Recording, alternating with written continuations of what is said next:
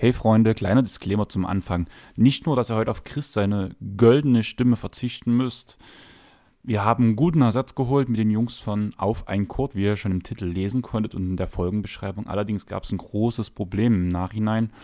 Irgendwie hat Tim sein Aufnahmeprogramm sehr viel seiner Stimme weggekattet, sage ich mal, weggemutet weil er wahrscheinlich über den Limiter gekommen ist, weshalb zum Beispiel ein komplettes Segment aus dem kompletten Pod entfernt werden musste, was ein Start One, Bench One, Cut One war. Ich hoffe, ich habe es einigermaßen für euch zusammengeschnitten, sodass es funktioniert. Ich bin der Meinung, es passt. Und ich wünsche euch natürlich trotzdem viel Spaß und danach wieder wie gewohnt in guter Qualität. Aber ich bin der Meinung, die Folge macht Laune, es sind ein paar heiße Takes dabei, also hört sie auf jeden Fall durch. Und folgt den Jungs auch. Also, wir hören uns gleich nach dem Intro. Bis dahin, tschaußen.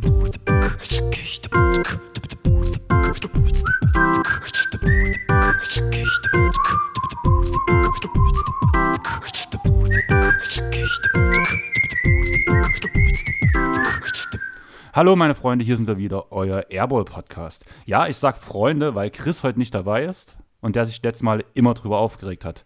Chris ist nicht dabei, habt ihr letzte Woche schon gehört, weil er den Geburtstag seiner Mom vergessen hat, aber ich habe mir prominenten, hoffentlich bald prominenten Ersatz reingeholt. Jungs, darf ich euch auf einen Kurt bitten? Aber selbstverständlich darfst du das. Ja, sehr gerne und äh, ja, den Titel Prominente Verstärkung finde ich schon mal sehr nice. Ähm, Bisschen hochgegriffen vielleicht, aber du hast ja schon gesagt, vielleicht bald. Ähm, auf jeden Fall auch Moin von meiner Seite. Grüß euch alle. Freut mich hier zu sein. Ich habe ja damals schon vor zwei Folgen von euch erzählt, dass ich euch gefunden habe, euch wegen eures Namens, muss man auch ganz ehrlich sagen, erstmal reingehört hat. Fand einige Takes sehr interessant, ein paar fragwürdig, habe ich auch gesagt. Habe danach mit Tim schon über ein paar Sachen geredet. Jetzt nicht verkehrt, aber einfach so, dass man verschiedene Ansichten hat. Deswegen freue ich mich auf jeden Fall schon auf den Talk mit euch heute. Aber meine erste Frage wäre halt, wie ich jeden neuen Gast frage, wie seid ihr zur NBA gekommen und warum war es der verfluchte Doncic-Dreier? ja, soll ich dann erstmal damit reinstarten oder möchtest du vorlegen, Tim? Ja, fang nur ruhig gerne an. Ja, ähm, es ist natürlich ein besonders interessantes Szenario, dass man jetzt mit einem Clippers-Fan über dieses Spiel hier redet. Ähm, nee, aber ich habe es ja schon mal auch bei uns im Pod kurz erläutert. Also ich bin noch gar nicht so lange NBA-Fan, sondern wirklich erst seit der Bubble letzter, in letzter Saison. Äh, bei mir eigentlich ganz klassisch meine Vorgeschichte. Ich komme vom Fußball, wie so ziemlich jeder Junge hier so in diesem Land ist ja wirklich die Sportart Nummer eins und einfach nie wirklich viel mit dem Basketball zu tun gehabt, was ich im Nachhinein auf jeden Fall bereue, aber halt einfach nie so, ja, den Basketball bzw. die NBA als Anlaufstelle gehabt und dann, ja, jetzt einfach im letzten Sommer dann einfach mal reingeschaltet, als dann die Playoffs liefen, beziehungsweise war eher ja schon Herbst.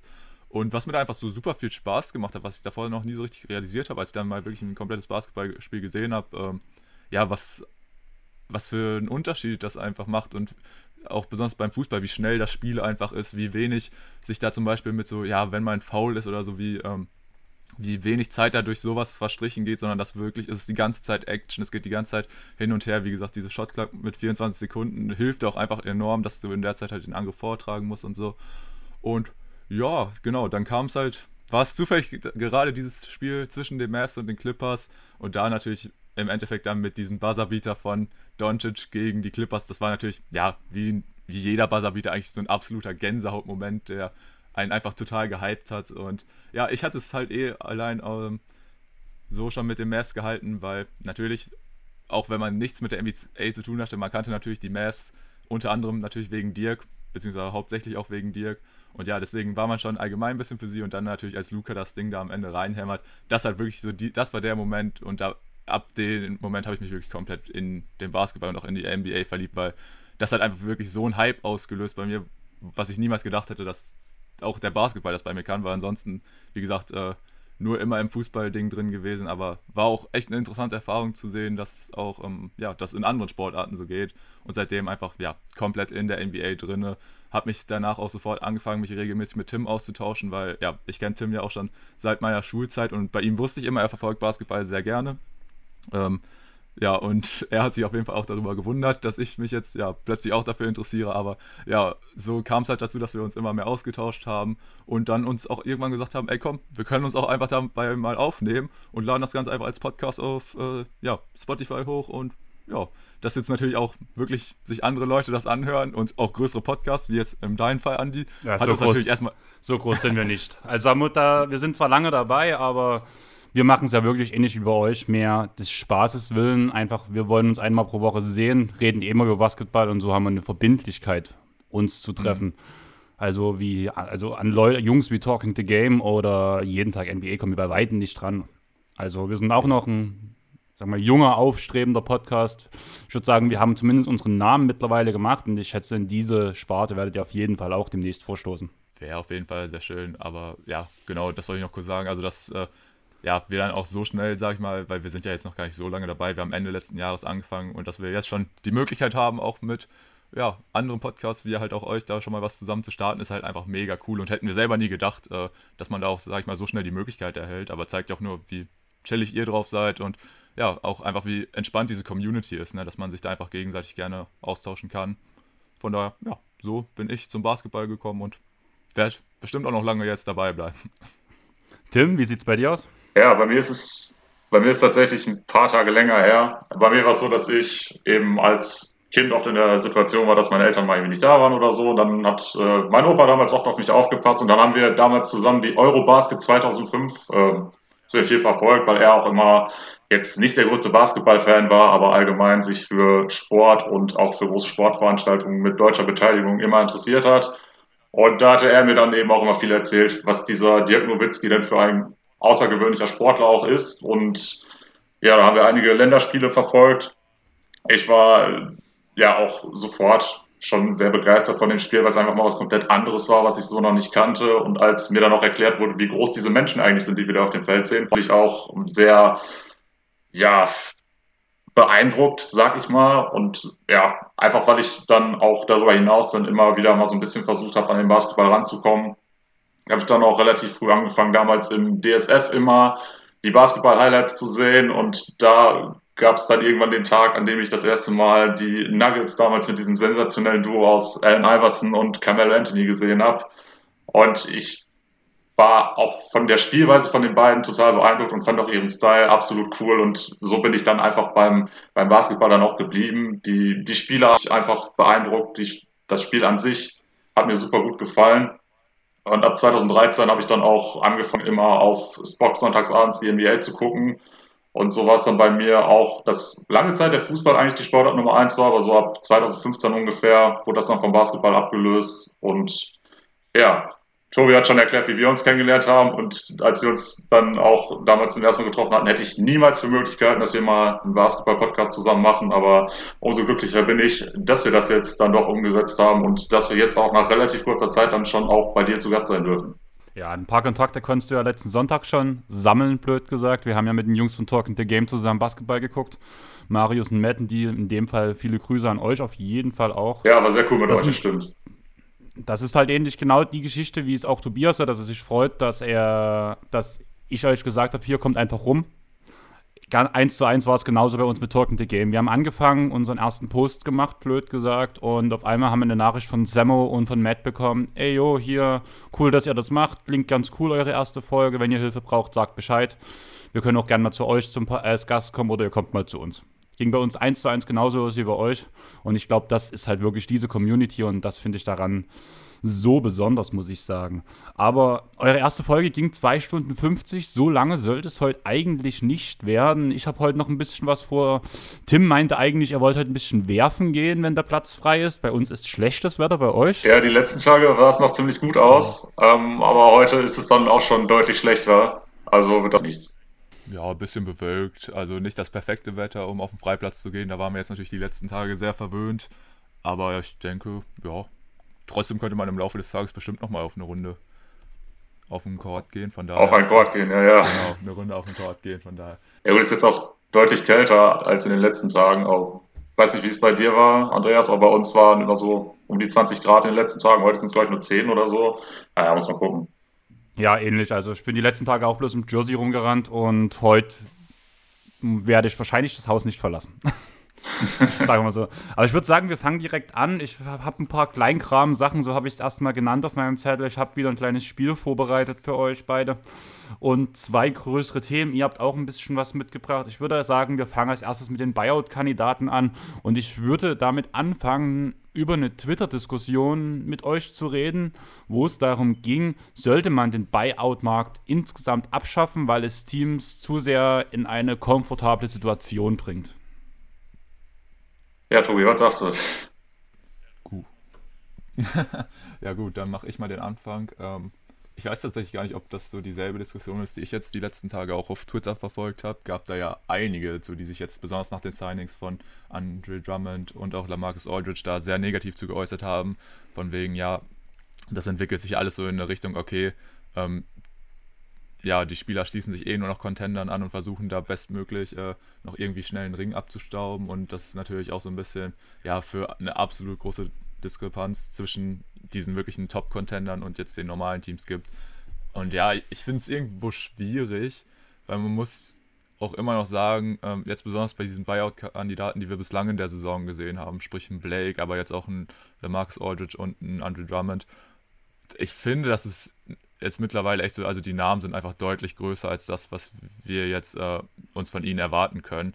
Also die Leute, die jetzt sagen, von wegen, ja, die Nets, die sind absolut stacked und haben fünf Allstars jetzt bei sich in der Truppe, beziehungsweise mit DeAndre Jordan wären es ja sogar sechs. Ähm, ja, aber das war alles mal und ähm, ich glaube, da wird sich mittlerweile ein bisschen zu sehr drauf versteift. Sie haben jetzt große Namen, aber ob jetzt da wirklich Blake Griffin und ähm, Marcus Aldridge diejenigen sind, die sie da so super voranbringen, weiß ich nicht. Ist halt alles zu bezweifeln, weil man muss ja auch so sehen, die Jungs, äh, die jetzt ihren Buyout bekommen haben, die haben ihn ja nicht ohne Grund zu bekommen, weil hätten sich Teams wirklich, äh, hätten sie als richtige Verstärkung gesehen, dann hätten sie auch für sie getradet.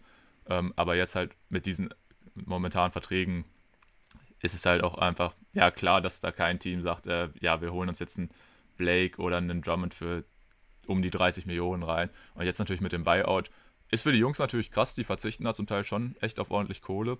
Aber wenn sie dann die Absicht haben, sich da noch den Ring zu sichern und die ähm, Teams wie eben die Nets und die Lakers der Meinung sind, ey, die können uns trotzdem noch helfen, dann ist es halt so. Aber ähm, ich finde es halt jetzt zum Beispiel auch äh, bei einem Lamarcus Aldridge komplett übertrieben, weil wenn man ihn jetzt so im Laufe der letzten Jahre gesehen hat, er hat schon wirklich ordentlich abgebaut und ob er jetzt zum Beispiel dann derjenige ist, der in den Finals da für die Nets groß Minuten sammeln wird, äh, kann ich mir eigentlich gar nicht vorstellen. Ich finde es schade, besonders bei den Nets, dass sie da jetzt mit Lamarcus Aldridge und Blake Griffin zwei relativ ähnliche Spielertypen geholt haben. Besonders, da sie jetzt mit Nicholas Claxton auch jemanden haben, der besonders auf den großen Positionen in dieser Saison wirklich so ziemlich ja, der Lichtblick beziehungsweise die Entdeckung für die Nets war.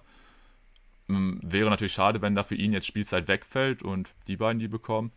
Aber ja, ansonsten kann man sagen, okay, sie kriegen halt Erfahrung dazu, aber bei weitem nicht ähm, die Leistung, die man sich jetzt bei den Namen erstmal erwarten würde, weil da muss man auch sagen, da haben die Jungs, die jetzt ihren bekommen haben, einfach in den letzten Jahren auch schon natürlich teilweise altersbedingt, teilweise aufgrund von Verletzungen einfach ein bisschen abgebaut. Und ich finde, insgesamt wird das Thema ein bisschen zu krass aufgebauscht jetzt mit diesen ganzen Buyouts.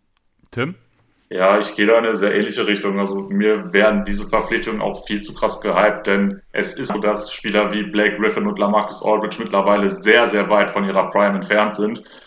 Von daher würde ich sagen, klar sind sie irgendwo eine Verstärkung, das ist ja auch der Sinn von Outs, aber dadurch werden die Nets jetzt nicht unbesiegbar. Das finde ich auch komplett überzogen. Ähm, Tobi hat es ja gerade auch schon angesprochen, wenn diese Spieler jetzt tatsächlich immer noch so gut wären, wie sie aktuell teilweise gemacht werden, dann hätten natürlich auch andere Teams für sie vorher getradet und es wäre gar nicht erst zum Buyout gekommen. Von daher finde ich auch diese ganze Diskussion aktuell ein bisschen überzogen. Und Blake Griffin hat es ja auch in einem Interview gesagt, er versteht auch nicht, was das jetzt soll. Da es ja seit zwei Jahren heißt, ja, Blake Griffin, der könnte ja mehr, aber jetzt wechselt er zu den Nets und dadurch sind sie der sichere Meister und das hat er ja auch nicht verstanden und da schließe ich mich ihm auch an. Also das verstehe ich jetzt so auch nicht, warum genau diese Verpflichtung jetzt so stark kritisiert werden in dieser Form, dass eben, dass es heißt, dass manche Mannschaften dadurch jetzt unschlagbar werden. Äh, man muss halt wirklich sagen, also Aldridge hat ja letzte Nacht sein erstes Spiel gemacht, hat direkt, durfte direkt für 30 Minuten ran. Allerdings hat da James Harden und Kevin Durant gefehlt. Der einzige große Star war Kyrie Irving. Der andere Starter, der dabei war, war Joe Harris. Und ja, durfte 30 Minuten ran, hat 10 Punkte gemacht, hat seinen einzigen Dreier, den er geworfen hat, auch getroffen und stand am Ende bei einem Plus-Minus von plus 22. Ist eine beeindruckende Deadline, aber im Großen und Ganzen sehe ich es halt 1 zu 1 genau wie ihr. Vor allem, wenn es Richtung Playoffs geht, da können wir über Aldridge reden, da können wir über Drummond reden, da können wir über Cousins reden. Die Clippers haben Lou Williams weggetradet in einem total miesen Paket weil sie gesagt haben, wir gucken nur auf die Playoffs. In den Playoffs ist Lou Williams nicht spielbar. Und wir sehen eine Chance, dass Rondo in den Playoffs spielbar ist. Ich sehe keine Möglichkeit, dass ein Aldridge, der in der Defense sich jedes Mal rausgepickt werden kann, der gefühlt an der Freiwurflinie den Arm hebt, weil ein Dreier draußen genommen wird. Das funktioniert einfach nicht mehr. Die Defense ist viel zu schlecht. Alle drei, Cousins, Drummond und Aldridge, sind zu langsam. Da gebe ich Blake wahrscheinlich noch den größten Benefit of the Doubt, da wo ich sage, er ist am ehesten noch spielbar, weil er doch ein bisschen beweglicher ist als die anderen drei.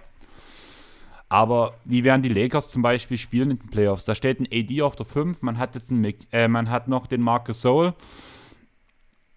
Das sind einfach Spieler, die kannst du noch spielen. Aber Cousins, was macht der? Der, der boxt alles aus, sogar seine eigenen Spieler, damit er irgendwie Rebounds bekommt. Das stimmt. Ein Cousins kann sich gefühlt gar nicht mehr auf dem Spielfeld bewegen. Das Einzige, was der den Clippers bringen kann, ist irgendwo vielleicht, dass ab und zu mal der Dreier fällt, der dieses Jahr auch unterirdisch ist. Zumal die Sache ja auch noch nicht durch ist. Da bekommt ja, nachdem er vom Health and Safety Protokoll drunter ist, erstmal bloß ein 10-Day-Contract von den Clippers. Also das kann auch noch sein, dass das halt in die Hose geht, dass er überhaupt gar nicht bei den Clippers unterschreibt. Aber selbst wenn, wenn er diesen 10-Day-Contract nicht übersteht, dann hat er halt auch ist er selber schuld. Also ich sehe für alle drei Spieler zwar eine Rolle in der Regular Season, ja, aber sobald es in die Playoffs geht, wenn wir über die Nets, die Clippers und die Lakers reden, geht es immer um die Playoffs und es geht immer um den Titel. Und ich sehe keine dieser Akquisen, die die Teams wirklich besser machen. Sogar im Gegenteil. Aldridge nimmt Spielzeit von Niklas Claxton weg. Das ist der einer der besten Verteidiger im Kader der Nets. Oder der mit dem meisten Einfluss mit dazu. Selbe ist bei Cousins. Cousins nimmt Spielzeit von ähm, Ibiza Zubac weg und von ähm, Sergi Ibaka. Okay, Ibaka ist gerade verletzt, alles easy. Aber vor allem Subac, seitdem der in der Startaufstellung spielt, sind die Clippers historisch offensiv gut. Und die Abwehr hat sich auch nochmal stabilisiert. Das sind halt alles so Punkte, wo ich halt die Verpflichtung eher negativ als positiv sehe. Kann ich auch absolut verstehen. Äh, willst du erst? Ja, ja äh, den Take, den ich noch machen würde äh, wo ich auch auf eure Meinung gespannt wäre, was natürlich jetzt auch, sag ich mal, viele ja, kritisieren, wo ich aber sagen kann, das ist auf jeden Fall ein nachvollziehbarer Move, dass ähm, ja, manche sagen ja jetzt von wegen, ähm, die Nets und die Lakers, die haben sich jetzt einfach Andre Drummond und zum Beispiel Marcus Aldridge gesichert, einfach damit andere Teams die Spieler halt nicht bekommen. Gegen, für, für die sind natürlich, ja, ähm, auch zu, im Falle der Nets jetzt zum Beispiel, weil da gab es natürlich die Gerüchte beispielsweise, dass ein Lamarcus Aldridge zu den Heat geht oder beispielsweise ein Andre Drummond vielleicht noch zu den Celtics, was natürlich für die Nets auf jeden Fall auch, sag ich mal, blöd gewesen wäre, dass sie, wenn da, wenn die Spieler natürlich bei Konkurrenten für ja, deinen Platz ähm, in den Eastern Conference Finals, äh, beziehungsweise dann generell in den Finals ähm, da wären. Und dass man einfach sagt, okay, sie haben ihn einfach geholt, damit er nicht bei einem ja, Gegner halt quasi äh, unterschreibt und da gab es jetzt auch viele, die gesagt haben, ja, das finden sie nicht gut, dass das auch so ein bisschen den Wettbewerb kaputt machen kann. Ähm, da wäre ich jetzt mal auf eure Meinung gespannt, weil ich finde es eigentlich, selbst wenn das die einzige Absicht ja. von den Netz ist, ist es in meinen Augen legitimer Move. Ist es auf jeden Fall. Ist ja, das ist ja der Wettbewerb. Man macht das, wie man den Gegner am besten schaden kann als GM-Sicht. Von daher, wenn ich einen Gegner den Spieler wegnehmen kann, der dem wahrscheinlich hilft, klar mache ich das. Was haben die Clippers letzte Offseason, äh, letzte Saison gemacht? Sie haben sich Marcus Morris geholt, bevor sich die Lakers ihn holen. Eins zu eins derselbe Deal, bloß dass es über einen Trade ablief. Aber vom Prinzip her ist dasselbe. Beide Teams haben drum gebuhlt, die Clippers haben sich durchgesetzt, haben einen Spieler bekommen, den sie jetzt auch viel zu teuer aus meiner Sicht verlängert haben. Aber der Defense bringt, der Offense bringt, der einen soliden Wurf bekommt, der ab und zu vielleicht ein bisschen zu eigensinnig ist. Aber im Großen und Ganzen braucht man einen Morris oder ist es immer nicht schlecht, einen Marcus Morris im Team zu haben, wenn man gegen einen LeBron James ran muss. Punkt. Also man hat sich ihn geholt, damit die Lakers ihn nicht bekommen, weil das ein Spieler gewesen wäre, der sehr gut Kawhi oder George verteidigen könnte. Also eins zu eins derselbe Move aus meiner Sicht und ich finde das völlig legitim, weil man darf nicht bloß an seinem Team schrauben, sondern man muss auch gucken, wie man den gegnerischen Teams am meisten schädigt, blöd gesagt. Das ist ja ähnlich mit den Restricted Free Agents. Man macht teilweise überteuerte Angebote, weil man weiß, das gegnerische Team muss mitziehen. Und deswegen hat, hat das gegnerische Problem, äh, Team dann irgendwann Probleme, ähm, unterm Cap zu sein. Das sind einfach Moves, wo man den Gegner beeinflusst. Das, was die GMs machen können, blöd gesagt. Also meine Meinung dazu. Ja, ich finde es legitim, das zu machen. Allerdings musst du dir jetzt bei den Personalien, über die wir jetzt hier sprechen, nämlich über Drummond, Aldridge und Cousins, musst du dir ja irgendwo auch im Klaren sein, ähm, hätte denn das andere Team, was ihn verpflichtet, denn überhaupt einen Vorteil dadurch, ihn zu bekommen? Und äh, du hast es ja gerade oder vorhin schon gesagt, dass keiner dieser Spieler dich wirklich weiterbringt, wenn es in die Playoffs geht. Und das ist ja auch das, worüber wir sprechen. Wir reden darüber, diese Spieler verpflichtest du eigentlich nur für die Playoffs, weil es um nichts anderes geht für diese Franchises. Dennoch hätten sie auch beim anderen Team wahrscheinlich keinen Mehrwert. Äh, Drummond wurde auch lange Zeit gerüchtet, dass er vielleicht auch sogar auch zu den Nets geht. Was hätte das den Nets gebracht? Nichts. Und dass die Lakers ihn nur holen, damit er nicht woanders geht, finde ich dann schon wieder schwierig. Ich würde sogar sagen, Drummond ist wahrscheinlich unter allen diesen Signings, oder gut, Cousins noch nicht gesigned bei den Clippers, aber das, selbst wenn das jetzt passiert, wäre Drummond wahrscheinlich immer noch der, die beste Verstärkung von diesen drei Teams, da er wahrscheinlich noch der fähigste ist, er ist auch noch der jüngste und wahrscheinlich auch noch der agilste von den dreien. Ähm, aber um nochmal auf die Ausgangsfrage zurückzukommen, ja, natürlich ist es völlig legitim, dich personell so zu verändern, dass du eben auch mit deinen Verpflichtungen andere Teams weiter unten hältst. Ja, nice. Also dann stimmen wir da auf jeden Fall überein, weil ich fand es, wie gesagt, auch einen absolut legitimen Move. Und dass da äh, ja die Nets oder Lakers dafür kritisiert werden, konnte ich auf jeden Fall gar nicht nachvollziehen. Aber war halt auch wieder so eine Diskussion, die da auf Twitter entstanden ist. Und ja, genau, den Standpunkt wollte ich auf jeden Fall auch nochmal kurz ansprechen. Man muss halt wirklich sagen, Drummond ist aus meiner Sicht mit Absicht, äh, mit Abstand die beste Verpflichtung jetzt von den ganzen Buyout-Kandidaten, einfach aus dem Grund, weil die Lakers gerade Leute brauchten. Im Punkto vor allem der Verletzung geschuldet von LeBron James und Anthony Davis. Mittlerweile hat sich Drummond ja direkt beim ersten Spiel auch schon wieder verletzt mit der Zehenverletzung. Mal gucken, wie lange er wirklich ausfällt. Aber vom Prinzip her, vor allem mit dem aktuellen Kader für die restliche Saison, wird er jedes Spiel ein solides Double-Double bringen. Steht halt da und selbst wenn seine Defense nicht gut ist, aber er steht halt erstmal im Weg und ist ein Buddy, der da ist. Und das hätte sowohl den Nets als auch den Lakers was gebracht und sehr viel gebracht, muss ich sagen. Bei Drummond ist halt wirklich das größte Problem gewesen, dass dieser Vertrag, der da war, dazu, und dass er halt viele Sachen machen möchte, die er eigentlich nicht kann. Und das haben mir aber ähnlich schon gesagt bei Harrell, bei einem Schröder, bei einem Stevenson damals, bei einem Rondo. Da gab es ja immer diese Aussagen. Im Endeffekt war es immer wieder, die sind zu LeBron gekommen LeBron hat gesagt, das, das und das darfst du machen, das und das nicht. Und zum König sagen halt alle Ja und Amen. Und ich glaube, auch das wird bei Drummond passieren. Also Drummond wird sich LeBron unterordnen und wird nur das machen, was auch um, LeBron ihm sagt. Und damit gibt es nicht diese Probleme. Drummond war nie in einer Situation, wo er eine vierte Geige oder sowas war. War er einfach nie. Er war immer einer der, der beste, der zweitbeste oder drittbeste Spieler und hat sich deswegen sehr viel rausgenommen definitiv. Ist ja allgemein noch so ein Punkt, den du jetzt schon genannt hast. Er war meistens in der Situation, wo er ja mit der beste Spieler im Team war und eigentlich auch so ziemlich ja alle Freiheiten hatte, wo er auch mal Sachen machen durfte, die er eigentlich eher nicht so gut kann. Jetzt natürlich bei den Lakers ist die Situation eine ganz andere. Du hast gesagt, äh, da wird sehr viel darüber laufen, was LeBron überhaupt sagt, was er machen darf und was nicht. Und natürlich auch so, was ganz interessant zu sehen sein wird. Ähm, der Mann ist jetzt mittlerweile, ich glaube, 28 Jahre alt, aber hat halt noch nie in einem Playoffs-Match gestanden. Und da ähm, ja, haben wir ja auch schon gesagt, er wird wahrscheinlich in den Playoffs nicht der relevanteste Faktor für die Lakers sein. Aber zumindest so im Anfangsbereich kann ich mir das schon vorstellen, dass sie, die Lakers, sobald es dann ähm, zum Ende des Matches hingeht, dass sie dann wahrscheinlich mit einem AD auf der 5 spielen werden und einen Drummond werden wir so gut wie gar nicht sehen, das ist klar. Aber trotzdem bin ich auch mal gespannt, wie so ein Andre Drummond dann in den Playoffs performen wird, weil es ist für ihn auch eine neue Situation, also in allen Belangen eigentlich so ziemlich. Jo. Habt ihr jetzt noch was zu den Buyout-Kandidaten? Sonst würde ich mit euch direkt über Schröder reden wollen, wenn wir sowieso gerade bei den Lakers sind. Können gerne weitermachen. Also von mir aus können wir gerne über Dennis reden. Vier Jahre, 84 Millionen, das war ja der Betrag, den er vor der Saison gefordert hat. Ja, jetzt hat er es abgelehnt. Seht ihr Zusammenhänge zum Beispiel zur Trade Deadline oder denkt ihr, dass es aufgrund seiner Leistungen geschuldet oder eine Kombination aus allem? Warum lehnt er dieses Angebot gerade jetzt ab, obwohl es genau der Betrag ist, der er noch vor der Saison gefordert hat? Ich war auch sehr verwirrt im ersten Moment, denn klar, wir wussten alle, vor der Saison hatte er mal in einem Interview gesagt, dass ihn die Lakers jetzt nicht unbedingt reizen. Dann gab es trotzdem den Trade dahin.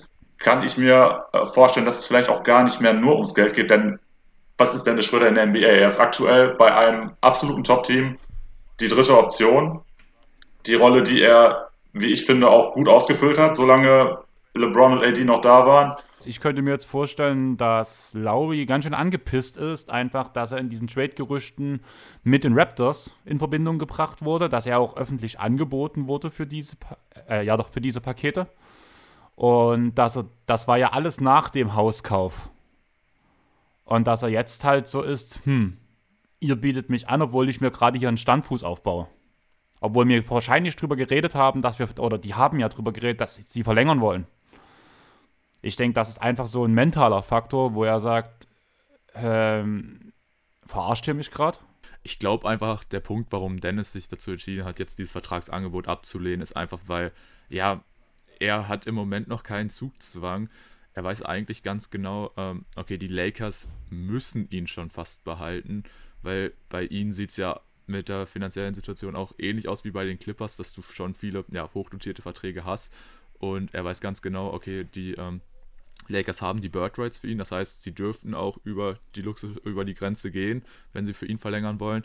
Und ich glaube, Dennis weiß sel oder ist von sich, sag ich mal, hat selbst das Verständnis über sich, dass er weiß, da werden Angebote reinkommen, die vielleicht noch höher sein werden und dass er dann vielleicht noch ein bisschen mehr rausschlagen kann. Ich glaube, das ist im Moment eher so das Ding. Und ja, vielleicht ist es auch so, wie Andi gesagt hat, äh, mit den Trade-Gerüchten, mit den ähm, mit den Raptors, dass er da jetzt im Moment ein bisschen, ja, angefressen ist, dass das überhaupt so zustande gekommen wäre oder dass es da die Möglichkeit überhaupt gab, weil ja, es ist ja schon irgendwo auch so ein bisschen ja, ein kleiner Vertrauensbruch, sage ich mal, weil die, da wird es bestimmt ja auch diese Gespräche gegeben haben, dass er sich da jetzt in LA ja sesshaft machen möchte. Und ähm, ja, ich weiß es halt insgesamt nicht. Ich finde aber auch, das Angebot war eigentlich schon gut. Ich hätte es an seiner Stelle auch unterschrieben kann aber irgendwo auch verstehen, dass er es jetzt abgelehnt hat, weil wie gesagt, da wird auf jeden Fall jetzt noch ein Angebot kommen. Das kann ich mir nicht vorstellen, dass die Lakers jetzt irgendwie sagen, nee, komm, dann lassen wir es auslaufen, wir machen dir äh, auf gar keinen Fall ein neues Angebot. Kann sein, dass sie ihn jetzt am Ende weniger äh, bieten und er auch kein anderes oder kein so gutes Angebot bekommt, wie er sich das jetzt selber vorstellt und er eventuell halt mit weniger rausgeht als jetzt den 84 Millionen, die sie ihm geboten haben. Könnte passieren. Ich glaube trotzdem, irgendein Team wird für Dennis auf jeden Fall ganz gut Geld bieten. Ob er im Endeffekt wirklich viel mehr als diese 84 Millionen rausholen kann, kann ich mir persönlich eigentlich auch nicht vorstellen. Trotzdem sehe ich nach wie vor das Szenario, dass er halt bei den Lakers bleibt, am allerwahrscheinlichsten, auch wenn er jetzt, wie gesagt, dieses Angebot auch wieder abgelehnt hat. Dann vergessen wir das und würden direkt zu einem nächsten Trading Deadline Thema kommen. Da wurde so ein gewisser JJ Reddick, so ein alter Herr, zu den Dallas Mavericks verschifft. Ähm, ich weiß nicht, ob ihr es wisst. Ich schätze mal schon. Habt ihr mal seinen Podcast gehört? Yes, Sir. Heute Morgen. Der Old Man and the Free. Finde ich sehr schön. War ja auch lange Zeit ein Clippers-Spieler. Hat auch so meine Zeit, wie ich danach diese komplett krasse Liebe zu den Clippers entwickelt habe. War ja nur von Anfang an mein erstes Team, aber er hat es halt mitgeprägt. Er hat die Lob City-Ära geprägt. Und ja, ich habe sehr viel für ihn übrig. Und jetzt ist die Frage, ist das gut, dieser JJ Reddick-Deal? Was haben sich die Pels dabei gedacht? Wie geht's für Zion weiter? Ich habe als Überschrift für dieses Thema gewählt Zion gleich AD, wo es mir vor allem darum geht, wie man mit dem Star umgeht, was man ihm für Personal an die Seite stellt. Jo, ähm, macht man Zion mit dem Deal nicht eher schwerer als leichter? Definitiv. Also, ähm, wir haben den Deal ja auch schon in der letzten Episode bei uns besprochen und äh, ja, als du gerade schon angefangen hast mit dem Thema JJ Reddick, musste ich auf jeden Fall schon mal äh, ganz groß das Grinsen anfangen, weil mich freut es einfach ungemein, dass er jetzt bei meinen Mavs gelandet ist. Ich sehe seine Verpflichtung auch als totale Verstärkung. Er kann dem Team nochmal richtig weiterhelfen. Also aus Mavs Sicht finde ich den Deal halt super, aber wenn ich dann halt auch drüber zu den Pelz gucke, dann äh, ja, kann ich es nicht wirklich nachvollziehen. Ich meine, gut, dieses Experiment mit ihm in New Orleans hat nicht wirklich gut funktioniert. Ähm, Aber trotzdem finde ich, ähm, also das ist jetzt so abrupt zu beenden und wirklich, also wenn man sich den Trade anguckt, dann, ja gut, haben halt die Pelicans jetzt James Johnson, Wesley Wunde bekommen, aber die helfen ihnen ja eigentlich auch kein bisschen. Und besonders um den Zion zum Beispiel rum, da braucht man ja eigentlich noch so Shooter wie eben den JJ Reddick, die ihm helfen, da noch ein bisschen Platz zu bekommen. Von daher, ja, ich verstehe es auch aus Pelicans Sicht gar nicht. Ähm, ich fand es jetzt auch zum Beispiel in der letzten Nacht interessant, da haben sie ja gegen die Magic verloren. Gut, da muss man auch sagen, Lonzo, Zion und Ingram haben alle drei nicht gespielt anscheinend ange oder angeblich wegen kleineren Verletzungen. Nur so mein erster Gedanke war jetzt tatsächlich auch so, ey, kann es sein, dass die Pelicans jetzt wirklich nochmal in den Tank-Modus gehen und wirklich sagen, okay, ja, wir schenken die, jetzt, die Saison jetzt ein bisschen ab, weil jetzt auch rein vom Personal her, klar, das sind eigentlich alles Jungs, die haben wirklich gut Potenzial, auch sehr erfolgreichen Basketball zu spielen. Nur irgendwie mit dieser gesamten Kaderzusammenstellung, das haben wir ja auch schon oft kritisiert in unserem Podcast, dass wir das zum Beispiel mit einem Eric Bledsoe neben einem Lonzo, dass wir das gar nicht sehen, diesen Fit. Und auch Zion und Steven Adams zusammen das nicht so ganz verstehen. Und ja, insgesamt muss man wirklich sagen, also Zion zerreißt sich in dieser Saison eigentlich komplett. Der spielt eine unfassbar gute Saison und irgendwie auch komplett unter dem Radar, weil dieser anfängliche Zion-Hype ist ja irgendwie mittlerweile komplett verschwunden, was mich auch ziemlich wundert. Aber ja, wenn man so ein bisschen auch sieht, was das Front Office da in New Orleans macht, kann man schon ja, die Annahme haben, dass ein Zion damit wahrscheinlich auch nicht zufrieden sein wird. Und diese Vergleiche jetzt natürlich mit AD, dass äh, ja, es eventuell in Zukunft dann dazu führen wird, dass sich ein Zion denkt, ey, ich habe hier gar keinen Bock mehr drauf, kann ich auf jeden Fall verstehen, wenn man besonders auch als Pelicans-Fan im Moment die Sorge hat, weil es entwickelt sich zumindest in eine Richtung. Tim?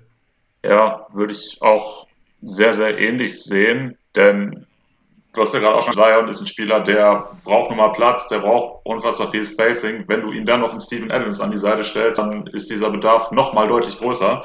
Und wenn du dann noch jetzt tatsächlich einen JJ Reddick abgibst, dann, ja, dann kannst du eigentlich nicht davon ausgehen, dass die Pelicans noch sonderlich groß competen wollen.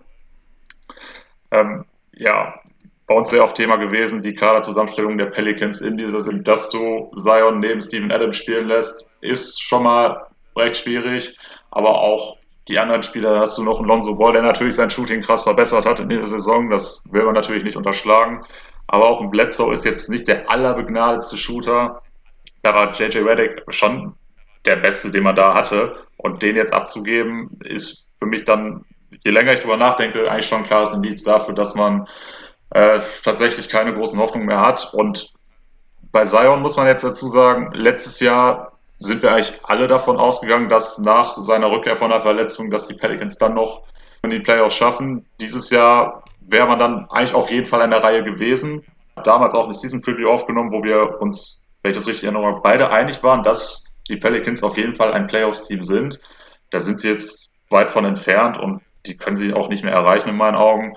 Und jetzt hat man auch mit diesem JJ Reddick Deal eigentlich noch mehr dazu beigetragen, dass dieses Ziel in weiter Ferne gerückt ist. Und ja, der Vergleich mit ist natürlich noch ein Stück weit weg, aber grundsätzlich würde ich das auch nicht ausschließen, dass wir irgendwann dieses Szenario erleben. Ähm, da wart ihr vor der Saison auf jeden Fall optimistischer als wir. Wir haben ja den guten Freund Lars, mit dem, also der hört, glaube ich, den Podcast nicht, aber wir reden halt mit ihm sehr viel über Basketball und der ist halt ein extremer Hornets- und Pels-Fan. Und wir haben ihm bei beiden Teams vor der Saison keine großen Hoffnungen gemacht. Bei den Hornets sieht es ja nun ein bisschen anders aus, muss man ja wirklich sagen. Aber ja, ich sehe halt die Verpflichtung halt allgemein nicht so. Ich habe gestern mit Chris auch nochmal telefoniert, habe ihm gesagt, dass ich das Thema gern aufgreifen würde. Habe da auch nochmal über diesen Adams-Fit geredet, über was man halt dann wirklich nachdenken muss. Momentan spielt Zion auf der 4. Wenn, was hast du denn für einen Verteidiger, der dir Spacing bringt, oder auch mal ligaweit gesehen, hast du einen Stretching Bigman Center, der dir eine gute Defense bringt? Mal abgesehen von so Namen wie einen KD oder einen Anthony Davis, den man ja auf die Position stellen kann. Gibt es sowas? Und ist da nicht wirklich, vielleicht sogar zumindest defensemäßig gesehen, Adams schon noch ein sehr guter Fit für ähm, Zion, weil man ihn sonst in der Abwehr auseinandernehmen würde, wenn er die 5 spielen müsste? Defensemäßig ist Adams mit Sicherheit nicht der verkehrteste Mann, den man, den man neben ihn stellen kann. Nur dann hast du eben in der Offense das Problem, dass dir in Stephen Adams überhaupt kein Spacing gibt. Ich weiß gar nicht, hat Stephen Adams in dieser Saison mal einen Dreier genommen? Vielleicht hin und wieder mal ganz selten. Ähm, da gibt es mit Sicherheit schon andere Kandidaten, die dir eben auch mal erwerfen können. Ähm, wenn du jetzt natürlich sagst, du musst unbedingt dann jemanden haben, der auch auf einem ähnlichen Niveau wie Steven Adams verteidigt, dann wird es tatsächlich schwer. Äh, würde mir jetzt auf Anhieb auch nicht direkt jemand einfallen. Also hast du uns auf jeden Fall einen guten Punkt angebracht. Weil das ist halt der Punkt, wenn du in der Defense danach in der Zone, was ja die wichtigste Verteidigungsposition ist, ja irgendwo gar keinen Stich siehst, dann bist du offensmäßig und defensemäßig scheiße. Und man muss ja ehrlich sagen, das, was Zion vor allem macht, seitdem er den Ball in der Hand bekommen hat, das stürzt ihn ja nicht mal, dass ein Steven Adams daneben steht. Da muss halt das Spacing ringsherum mehr funktionieren, bin ich der Meinung. Aber das, diesen Fit sehe ich jetzt äh, vor allem, wie sich es in der Saison entwickelt hat, schon besser. By the way, ähm, Adams hat drei Dreier genommen und keinen getroffen diese Saison. Ja, okay, also dass er keinen getroffen hat, das, äh, da wäre ich auch noch ganz stark von ausgegangen, dass er jetzt tatsächlich drei genommen hat, wusste ich nicht. Das überrascht mich überhaupt nicht. Das ist auf seiner Karriere der höchste Wert in der Saison, drei genommene. Wahrscheinlich ein Halfcourt-Shot oder so. Letztes Jahr hat er eingetroffen von dreien. Nur mal so. Ja, irgendwie sowas. Ja, mir geht es jetzt vor allem darum, direkt nach der Trading Deadline, um mal weiter in dem Thema zu gehen, hat sich Lonzo ja gemeldet zu Wort. ja, ich finde es eigentlich ganz geil, bei den Pels zu spielen, aber Städte wie Chicago oder New York sind schon schöner. Könnte man da irgendwas rauslesen? Kann man da sagen, er hätte den Trade gefuttert? Hätte er, will er überhaupt am Ende der Saison noch da sein? Und ja, so weiter und so fort.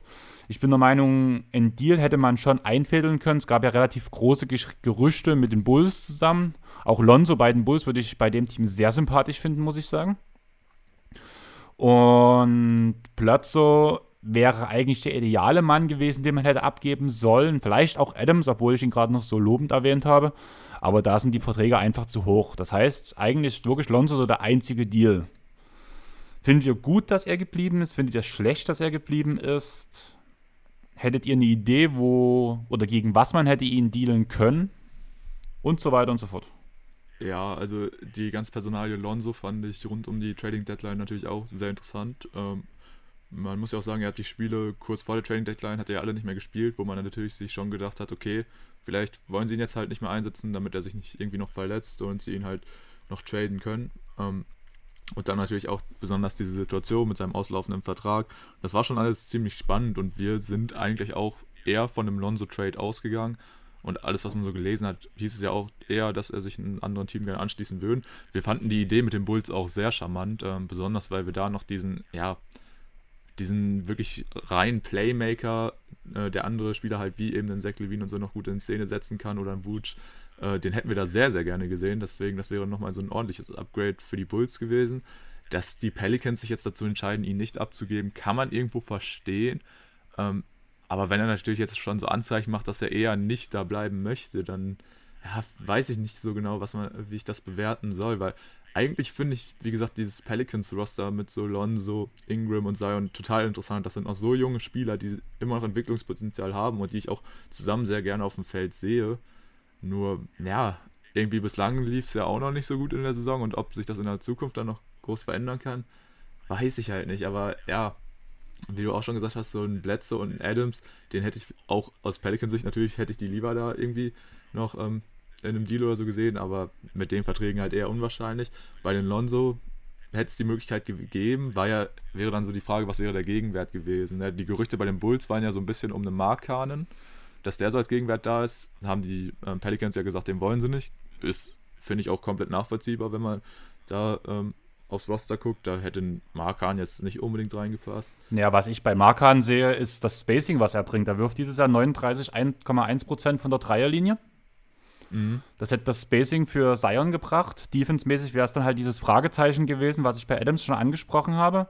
Wenn man zum mhm. Beispiel ein Paket geschnürt hätte, Lonzo zusammen mit Jackson Hayes, hätte man zurückbekommen können, Markan halt, 39,1% von der Dreierlinie und als soliden Backup-Point Guard mit Tomasz Satoranski, der wirft dieses Jahr 40,3% von der Dreierlinie. War ja vor allem in der Zeit bei den Wizards immer ein sehr, sehr guter Backup-Point Guard. Mittlerweile musste er ja, wenn er in die erste Reihe rutschen musste, war er ja nie so besonders, aber Dort hätte er ja hinter Plotzo starten können, vom Prinzip her. Man ihn nicht los wird. Die Frage ist halt wirklich dieses Defense-Thema. Und vor allem, dass Lonzo nächstes Jahr Restricted Free Agent wird. Das heißt, er kann halt sowieso nicht gehen, wenn die da die Pelz alles matchen können. Das stimmt, ist halt auch nur bei einem Lonzo dann die Frage, was er wohl so für Angebote bekommt. Ne? Also ich kann auf jeden Fall sehen, dass äh, wenn Teams, die das Space Cap haben, wie ich glaube zum Beispiel die Knicks sind da ja für die kommende Saison jemand, der da ganz, die da ganz gut äh, noch Platz hätten und gab es ja auch schon die Gerüchte, dass äh, sich Lonzo das ganz gut vorstellen könnte in New York. Ist halt die Frage, ob die Pelz dann auch irgendwann ab einer bestimmten Summe sagen, nee, das matchen wir jetzt nicht mehr, beziehungsweise das können wir auch kaum noch matchen. Das ist die Frage. Also, ich, ich, weiß es nicht. Also, ja, doch, jetzt dieses Szenario, was du angesprochen hast, in diesem Trade mit den Bulls, mit Laurie und Stalowanski, das, äh, ja, doch, also wäre auf jeden Fall interessant gewesen. Hätte ich bei beiden Teams gesagt, äh, würde dafür sorgen, dass ich mir da die Spiele auch doch nochmal lieber angucken würde, weil es einfach eine gewisse Veränderung gebracht hätte. Doch, ja, jetzt so im Nachhinein, finde ich, wäre ein Deal gewesen, hätten die Pelicans drauf eingehen können. Ne? Vor allem, Klar gibst du mit Jackson Hayes dann auch einen jungen, interessanten Spieler ab, aber kriegst halt mit Lowry auch wieder einen dazu. Ne? Defensiv ist die Frage, aber wäre ein interessanter Deal gewesen, auf jeden Fall. Ähm, zumal Hayes, finde ich, auch sehr gut in das aktuelle Chicago-Team passen würde, da ja Thais von der Bank kommt. Thais kann ja auch Spacing bringen, während Hayes ja größtenteils am Ring arbeitet. Momentan kann man ja mit dem Bankline-Up ein äh, Five-Out eigentlich fast bloß spielen weil alle Spieler irgendwo am Ring nicht so aggressiv sind und dafür eher abseits des, Ring, des Rings ins Dreier werfen können. Und mit Hayes hätte man noch einen sehr guten Pick-and-Roll-Spieler gehabt, der guten Ring, Ring attackieren könnte. Aber du hast das schon angesprochen, dass ja Lonzo wahrscheinlich ein paar Angebote bekommen könnte. Was wäre denn das Maximale, was ihr geben würdet für Lonzo? Momentan. Ähm, er ist der besten Passgeber, die wir überhaupt haben. Dazu ein sehr guter Verteidiger. Beim Dreier, das ist natürlich jetzt Fragezeichen. Ähm, aber ich kann mir schon vorstellen, dass der einen sehr, sehr guten Deal machen kann und auch ordentlich abkassiert. Ähm, boah, aber jetzt, da er auch noch sehr, sehr jung ist, finde ich es dann gar nicht so einfach, da jetzt zu sagen, ja, das ist jetzt so der Betrag, den er auf jeden Fall fordern könnte. Auf 20, das weiß ich nicht. Also das, das Problem, was ich eben sehe, ist, bei dem Dreier weiß ich nicht, ob er diese Konstanz jetzt tatsächlich auch über die Saison hinaus hat und eben der Faktor, er ist noch ziemlich jung und hat jetzt auch schon ein paar Mal mit 15 ist er gut dabei, aber würde mich auch nicht wundern, wenn es ein bisschen mehr ist am Ende. Also ich habe mir halt so überlegt, also ich würde so 15 bis 18 Millionen sagen, was er kriegen könnte. Das ist so mein Gedanke, vielleicht über drei Jahre. Ein 2 plus 1 oder ein 3 plus 1 Deal, irgendwie sowas. Das wäre das, was ich mir am ehesten vorstellen könnte. Ich sehe ihn aber eher in der 20er-Kategorie als bei 15. Ich glaube, da gibt es auf jeden Fall genug Teams, die ihn da eher noch ein bisschen mehr bieten würden. Bei den Knicks kann ich mir das gut vorstellen, muss ich sagen, aber ich sehe es halt nicht das sinnvoll an, muss ich sagen. Momentan verdient er diese Saison noch 11 Millionen. Und man muss halt sagen, wir reden bei Dennis Schröder über einen Spieler, der in der Sixth Man of the Year-Konversation war, der ein Team schnell als erster Point Guard getragen hat der dieses Jahr ein Team als ersten oder ein, ein Team mitträgt, sage ich mal, als dritte Option. Das ist halt so ein Spiel, über den man wirklich über so einen Betrag reden kann. All das, was Schröder uns jetzt diese Saison oder die letzten zwei Jahre gezeigt hat, hat Lonzo eigentlich noch nie gezeigt. Lonzo hat uns eigentlich nur gezeigt, dass er ein Team an den Rand der Playoffs tragen kann. Als zweite oder dritte Option. Während ein Schröder sein Team als zweite oder dritte Option oder auch vierte Option in die Playoffs tragen kann und zum Beispiel auch so ein Team wie OKC letztes Jahr. Klar, sehr viele, der Großteil geht halt schon an, den, äh, an Chris Paul, aber er war ein wichtiger Bestandteil der, der Lineups. Er hat halt aus meiner Sicht einfach schon viel mehr gezeigt als Lonzo. Ja, aber da finde ich, was dann auch nicht gut, klar, da hast du jetzt, finde ich, auch einen guten Punkt gemacht. Das kann man so sehen. Was dann kommt, ist eben die, die Kaderzusammenstellung allgemein, die wir bei den Pelicans vorhin auch schon kritisiert haben, dass es eben schwierig ist mit, mit Zion und Adams nebeneinander. Oder ähm, was auch bei uns im Podcast wahrscheinlich fast unser Lieblingsthema ist, eben dieser Fit von Lonzo Ball und Eric Bledsoe, der uns auch überhaupt nicht gefällt.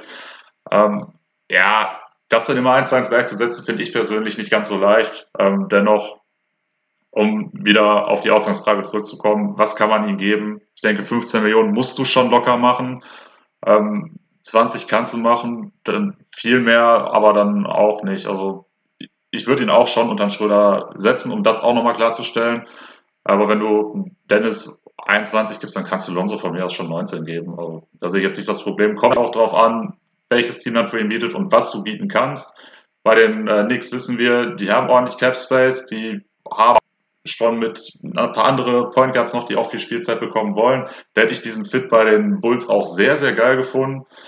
Ähm, hat leider nicht funktioniert, was ich schade finde. Ich finde, da hätte man auch gerne Markan abgeben können, den man ja auch Vucevic geholt hat. Wäre dann auch nicht mehr das Thema gewesen. Aber ja, wie gesagt, also Lonzo, ich denke, er kann auf jeden Fall einen sehr guten Deal abschließen im Sommer, hat natürlich aber dann auch das Problem, dass die Pelicans jedes Angebot matchen können. Dann lasst uns noch mal kurz an den Anfang der Diskussion zurückgehen. Wir sind ja erstmal einig, dass momentan die Kaderzusammenstellung von den Pels überhaupt nicht funktioniert und dass man Sion eher schwerer macht als einfacher, blöd gesagt. Jetzt gehen wir, wollen wir aber die nächste Offseason gehen, blöd gesagt. Und wenn man gute Free Agents holen möchte, braucht man immer einen guten Ruf in der Liga. Und da wäre meine Frage, hat diese Aktion mit JJ Reddick den Pels eher geschadet im Thema Ruf, als das förderlich gemacht? In seinem Podcast hat Reddick ja erzählt, dass sie eigentlich darüber geredet haben, wir versuchen zusammen die Playoffs zu attackieren, wenn es nicht läuft, dealt ihr mich an ein Team an die Ostküste. Oder ich nehme den Buyout.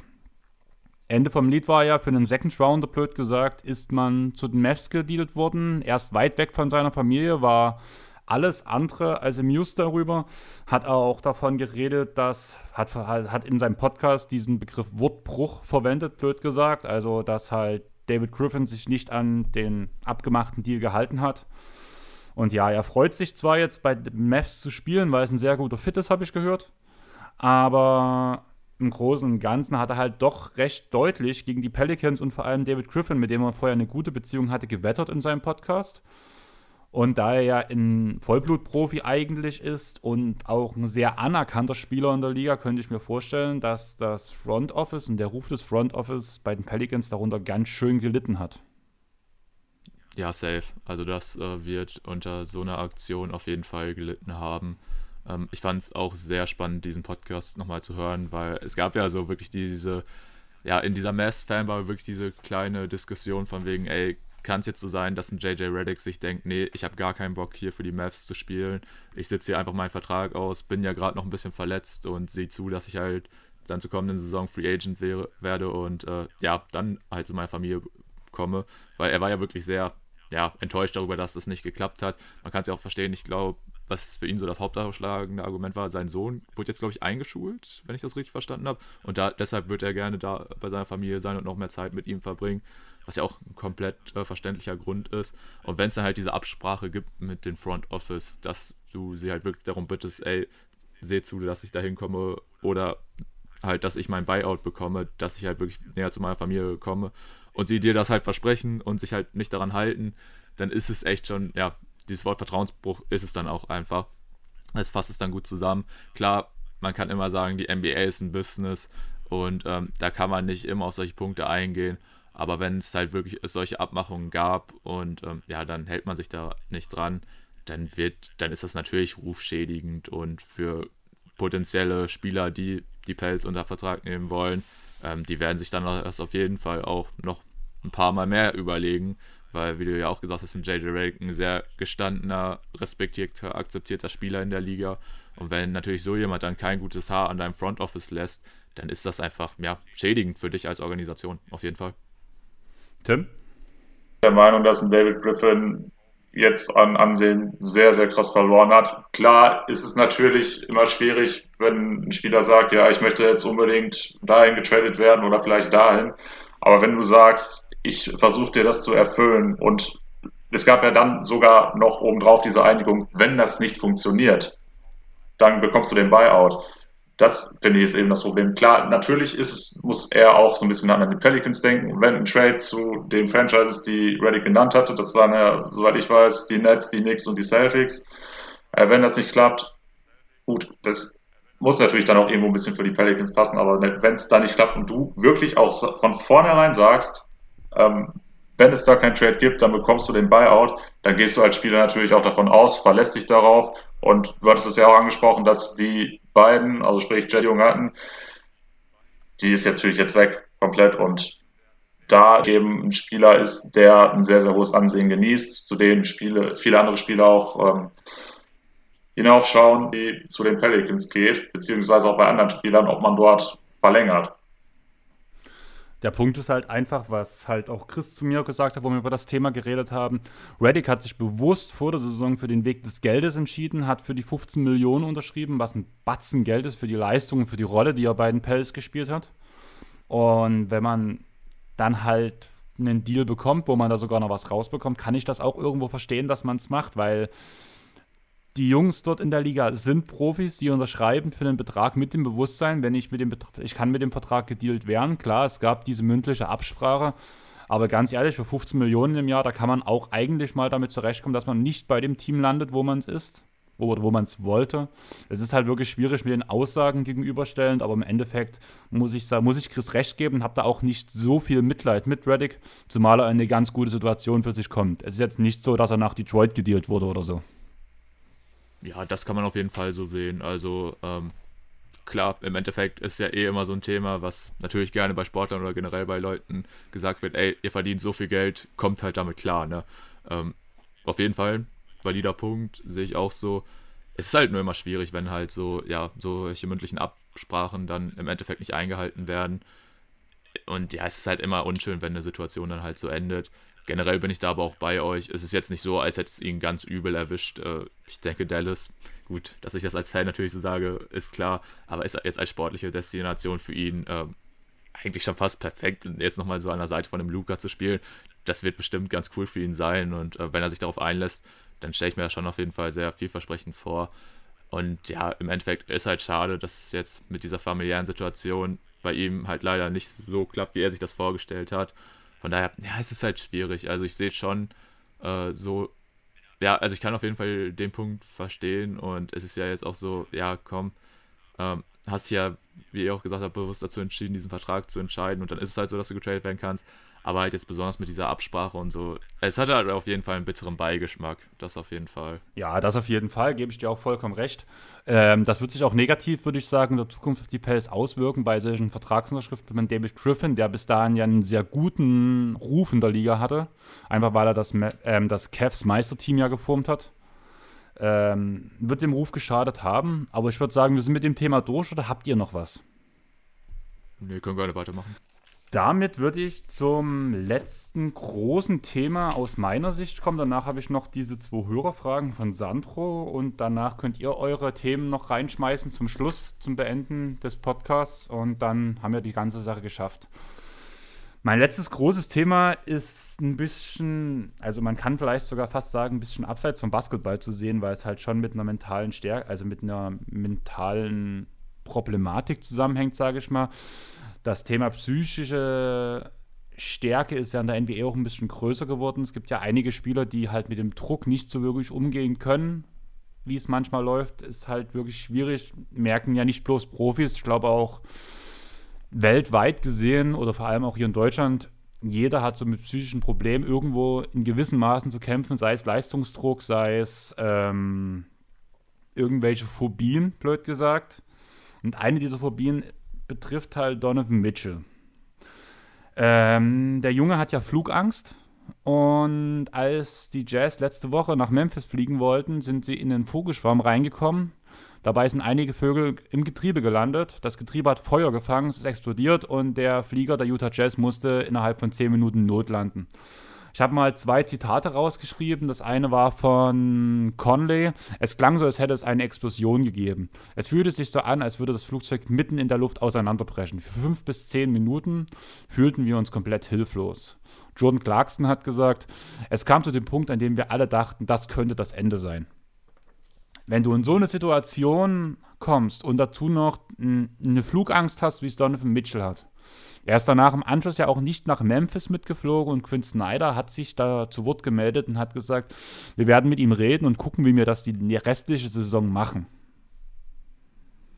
Ich finde das echt tricky, echt, also es ist einfach, der Junge tut mir leid. Also er hat zum einen diese Keimphobie, Flugangst, das sind alles Sachen, die kann man, dafür kann man einfach nichts. Wie geht es jetzt mit ihm weiter? Was denkt ihr? Ich finde halt dieses Thema halt sehr interessant, weil es halt mal ein bisschen abseits vom Basketball ist, aber ein bisschen Gedanken mache ich mir schon. Ich finde, das ist eine ganz, ganz schwierige Geschichte. Da ich denke, jeder kann irgendwo nachvollziehen, dass das eine Situation die willst du einfach nicht erleben, auf gar keinen Fall. Das ist auch für mich absolut verständlich, wenn dann jeder, der in diesem Flugzeug gesessen hat, auch Todesangst hatte in der Situation. Ähm, bei Donovan Mitchell ist natürlich da nochmal krasser, wenn du eben diese Flugangst sowieso schon hast, auch unabhängig von diesen besonderen Umständen. Und das war für mich dann auch wenig überraschend, dass er dann nicht mitgeflogen ist nach Memphis zu dem äh, nächsten Auswärtsspiel dann.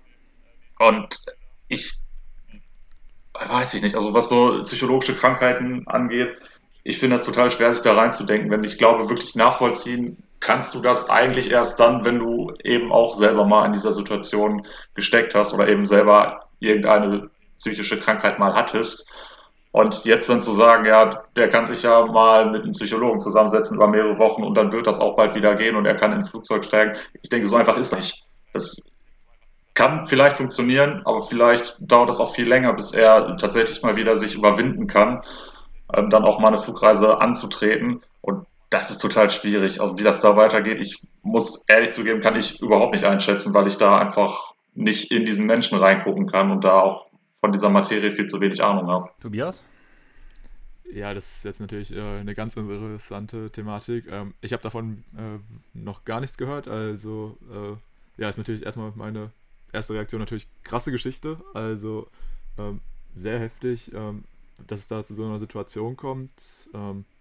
Und dann natürlich besonders in so einer Situation, in der halt dann Donovan Mitchell steckt, wenn du dann auch noch die Flugangst hast, ist natürlich, also ich kann mir gar nicht vorstellen, wie schlimm diese ähm, ja, Minuten gewesen sein müssen, bis sie dann wirklich notgelandet sind. Da muss ja dein Herzgefühl verrückt gespielt haben und ja, wenn dann auch die Reaktion von den anderen Spielern so ist, dass man sich teilweise schon denkt, okay, das kann es jetzt gewesen sein, das ist ja natürlich Wahnsinn. Also ähm, will ich mich auf gar keinen Fall in die Haut von den Spielern der Utah Jazz reinversetzen und natürlich insbesondere von dem Donovan Mitchell. Und es ist ja, ja, es ist auf jeden Fall eine ganz schwierige Nummer und ja, wie Tim auch schon gesagt hat, man kann es eigentlich kaum richtig bewerten, weil man muss irgendwie selbst in der Haut stecken.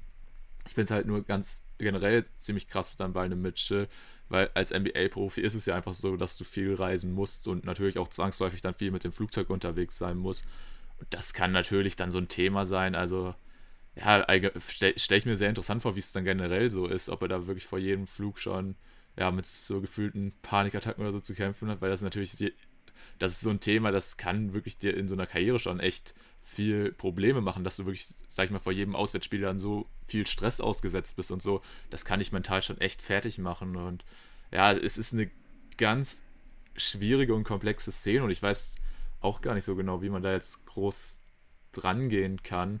Klar kann man sagen, okay, man setzt sich mit einem Psychologen und so zusammen, nur es ist echt, vor allem gegen sowas wie Flugangst und dann mit so einem Erlebnis, weil das kann natürlich auch echt äh, ein richtiges Trauma bei dem Jungen auslösen. Ne? Also wenn du da wirklich schon so viel Angst hast und dann passiert wirklich so ein Szenario, ähm, wo du wirklich um dein Leben bangen musst, boah, das ist echt eine ganz schwierige Nummer. Und das ist halt dann wirklich so diese Situation. Eigentlich gehört es für NBA-Profis zum Alltag hin und her zu reisen, viel mit dem Flugzeug unterwegs zu sein. Und dass du dann wirklich als Spieler quasi dich da jedes Mal so für überwinden musst oder es vielleicht sogar, je nachdem, wie es dann bei ihm aussieht, dass du es vielleicht nicht immer antreten kannst oder du dann vielleicht ja, anders durch die Gegend reisen musst, das ist schon boah, eine ganz schwierige Nummer. Aber ich kann es auf jeden Fall auch nachvollziehen, dass er dann da diesen Trip nicht nach Memphis mitgemacht hat. Wobei es da ja, sag ich mal, auch immer so Ansätze sind, ey, teilweise ist es ja auch so, wenn du irgendwo Angst hast und dann scheiterst du, da musst du es direkt nochmal machen, damit die Angst nicht zu groß wird ist jetzt natürlich auch so die Frage, wie das dann bei sowas wie bei Fliegen ist und natürlich in so einer Situation wie bei einem Donovan Mitchell jetzt. Das war natürlich eine extreme Situation. Boah, ist ganz schwierig, aber also da bin ich auch sehr interessant, wie sie das in Zukunft geregelt bekommen, weil es, es ist einfach sowas, das kann man nicht einfach ablegen. Wenn man solche Ängste hat, dann muss man sich den einfach, ja, man sagt immer, man muss sich den dann stellen, aber es ist ja nicht immer so einfach. Deswegen, ich kann mich selbst auch nicht mit hineinversetzen, weil ich bin jetzt auch nicht unbedingt vor solchen Ängsten betroffen.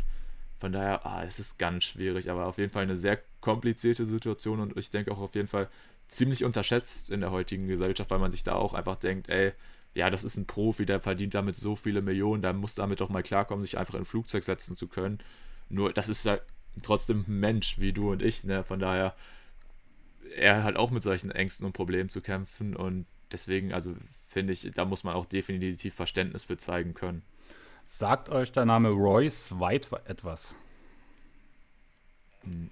Nee, mir leider auch nicht. Das ist der 16. Pick 2012 von den Houston Rockets gepickt. Wurde, also vor dem Draft wurde schon bekannt, der hat Probleme wie Flugängste und Angst vor Menschenmengen. Als NBA-Profi schwierig. Ja. Die ganze Sache lief dann so ab, er wurde an 16. Stelle gepickt, hat noch Summer League gespielt, hatte Anlagen wie ein LeBron James. Also heftig, hatte jetzt nicht so dieses Ceiling wie er, aber so diese ganzen Grundanlagen, die er mit aufs Feld hat, bulliger Spieler, Passing, athletisch, idealer NBA-Spieler mit Wurf, hätte alles super funktioniert. Ende vom Lied war, er hat kein einziges Spiel für die Houston Rockets gemacht. Einfach aufgrund der Flugangst, aufgrund der Angst vor Menschenmengen, hat nur ein paar Summer League-Spiele gemacht. Ja, wurde nach einem Jahr zu den Sixers getradet, wo er auch fast direkt entlassen wurde im Anschluss. Hat danach nochmal einen 10-Day-Contract unterschrieben bei den Kings, wo er drei Spiele gemacht hat mit jeweils drei Minuten auf dem Feld. Ja, Riesentalent, aber einfach aufgrund von der psychisch labilen Art, blöd gesagt, aus der Liga ausgeschieden, weil er damit nicht umgehen konnte. Er war in Therapie, hat Tabletten genommen, hat alles nichts geholfen. Und er kam nicht mal in so eine Situation wie Donovan Mitchell, was mir halt echt ein bisschen Gedanken gemacht, wenn du danach mit einer Flugangst noch, blöd gesagt, einen Absturz miterlebst. Auch wenn es nur, nur eine Notlandung war, aber vom Prinzip her hätte es ja zum Absturz kommen können. Finde ich das halt echt schwierig. Und dieser Fall Royce White, das habe ich bei NBA Chefkoch halt auch nachgelesen, hat mich Chris draufgebracht. Ist halt schwierig. Die ganze Sache ist aber, das war 2012, in der Zeit hat sich ja viel getan. Sowohl DeMar Rose und Kevin Love haben sich aufgrund des psychischen Drucks geäußert. Die Liga arbeitet ja auch aktiv daran, allgemein. Du hast gesagt, mittlerweile, also in der heutigen Gesellschaft ist dieses Thema schwierig. Ich finde eigentlich, wir haben in den letzten zehn Jahren sehr, sehr gute Schritte gemacht in die richtige Richtung dafür, dass diese Krankheit anerkannt wird und auch als Krankheit irgendwo gesehen wird.